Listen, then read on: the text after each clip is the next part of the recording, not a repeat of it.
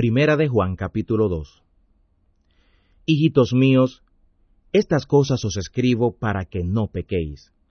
Y si alguno hubiere pecado, abogado tenemos delante del Padre, a Jesús el Cristo justo. Y Él es la aplacación por nuestros pecados, y no solamente por los nuestros, sino también por los del mundo entero. Y en esto sabemos que nosotros le hemos conocido, si guardamos sus mandamientos. El que dice yo le he conocido y no guarda sus mandamientos, el tal es mentiroso, y no hay verdad en él. Mas el que guarda su palabra, la caridad de Dios, está verdaderamente perfecta en él. Por esto sabemos que estamos en él. El que dice que está en él, debe andar como él anduvo. Hermanos, no os escribo mandamiento nuevo, sino el mandamiento antiguo, que habéis tenido desde el principio.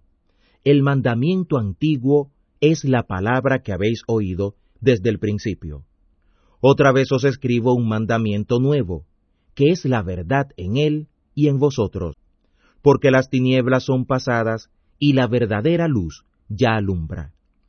El que dice que está en la luz y aborrece a su hermano, el tal aún está en tinieblas.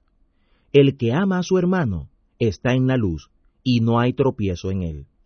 Mas el que aborrece a su hermano está en tinieblas, y anda en tinieblas, y no sabe a dónde va, porque las tinieblas le han cegado los ojos. Os escribo a vosotros, hijitos, que vuestros pecados os son perdonados por su nombre. Os escribo a vosotros, padres, que habéis conocido aquel que es desde el principio. Os escribo a vosotros, jóvenes, que habéis vencido al maligno. Os escribo a vosotros, hijitos, que habéis conocido al Padre. Os he escrito a vosotros, padres, que habéis conocido al que es desde el principio.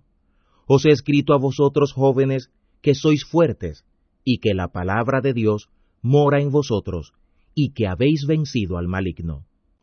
No améis al mundo, ni las cosas que están en el mundo. Si alguno ama al mundo, la caridad del Padre no está en él. Porque todo lo que hay en el mundo, que es la concupiscencia de la carne, y la concupiscencia de los ojos, y la soberbia de la vida, no es del Padre, mas es del mundo. Y el mundo pasa, y su concupiscencia, mas el que hace la voluntad de Dios, permanece para siempre.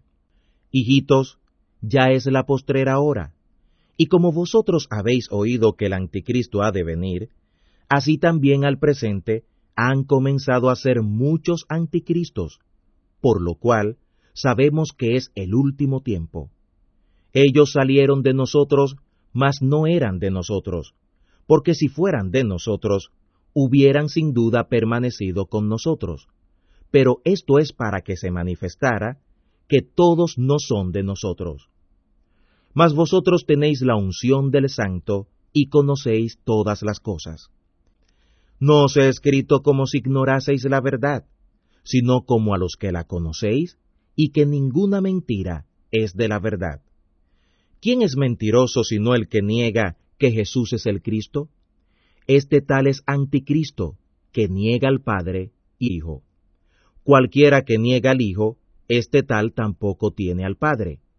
Cualquiera que confiese al Hijo, tiene también al Padre. Pues lo que habéis oído desde el principio, sea permaneciente en vosotros. Porque si lo que habéis oído desde el principio fuere permaneciente en vosotros, también vosotros permaneceréis en el Hijo y en el Padre. Y esta es la promesa la cual Él nos prometió, que es vida eterna. Os he escrito esto de los que os engañan, y la unción que vosotros habéis recibido de él permanece en vosotros, y no tenéis necesidad que ninguno os enseñe. Mas como la unción misma os enseña de todas cosas, y es verdadera, y no es mentira, así como os ha enseñado, permaneced en él. Y ahora, hijitos, permaneced en él, para que cuando apareciere tengamos confianza, y no seamos confundidos de él en su venida. Si sabéis que Él es justo, sabed también que cualquiera que hace justicia es nacido de Él.